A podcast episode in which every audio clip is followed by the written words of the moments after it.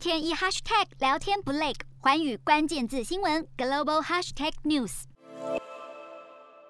中共十九大六中全会揭幕，外界关注的焦点是习近平如何巩固自己的权位，进而将任期无缝接轨到二十大之后。以意识形态起家的中共政权，往往会有透过相关文件及论述来一锤定音。十九大六中全会将提出第三份历史决议，受到瞩目。习近平铺陈连任工程，每一个政治动作都将决定自己跟中共的命运。当然，习近平早在二零一八年确定删除国家主席连任限制后，在党政领导地位一把抓的前提下，不断累积自己政治继承的正当性。除了对内铲除潜在敌对势力之外，也凸显抗衡外。外部压力的民族爱国主义，把自己的政治权力紧绑在国家死生存亡，这些动作无非是要让他的连任之路排除万难，进而水到渠成。六中全会所提出的历史决议，除了是标榜习近平的权力核心，更重要的是要提高他在中共党内的历史定位，扬弃邓小平所建立的党政领导制度，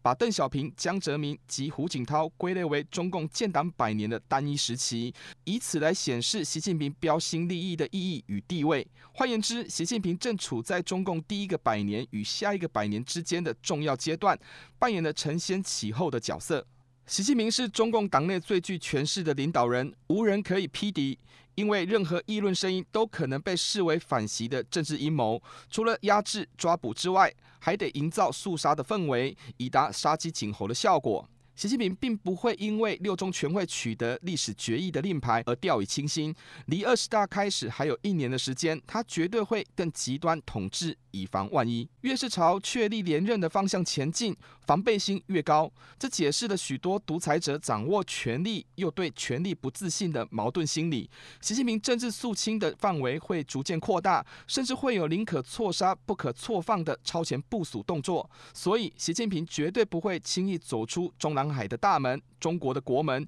以防任何模仿倒戈的势力趁隙而入。未来一年的政治气氛将更为紧绷。目前台面上，中共党内难有足以挑战习近平的力量，社会大众长期被隔绝在政治权力门外，也难对中共产生政治压力。可以想象的是，在二十大开始之前，中共内外变数将越来越多，政治经济的监管动作会非常频繁。政府宏观调控的政策也会陆续推出，任何风吹草动都会迫使习近平采取强硬的反制措施。习近平顺利连任应毫无悬念，关注的焦点应转向党国权力分配的进行。也就是说，习近平延续政权一事应该问题不大，反而如何以权力来米平党内的各方利益更为重要。习近平一人掌控国家机器的能耐有限，垫高政治地位的同时，各势力之间的尔虞我诈。分配政治资源才是六中全会结束后的重头戏。洞悉全球走向，掌握世界脉动，无所不谈，深入分析。我是何荣，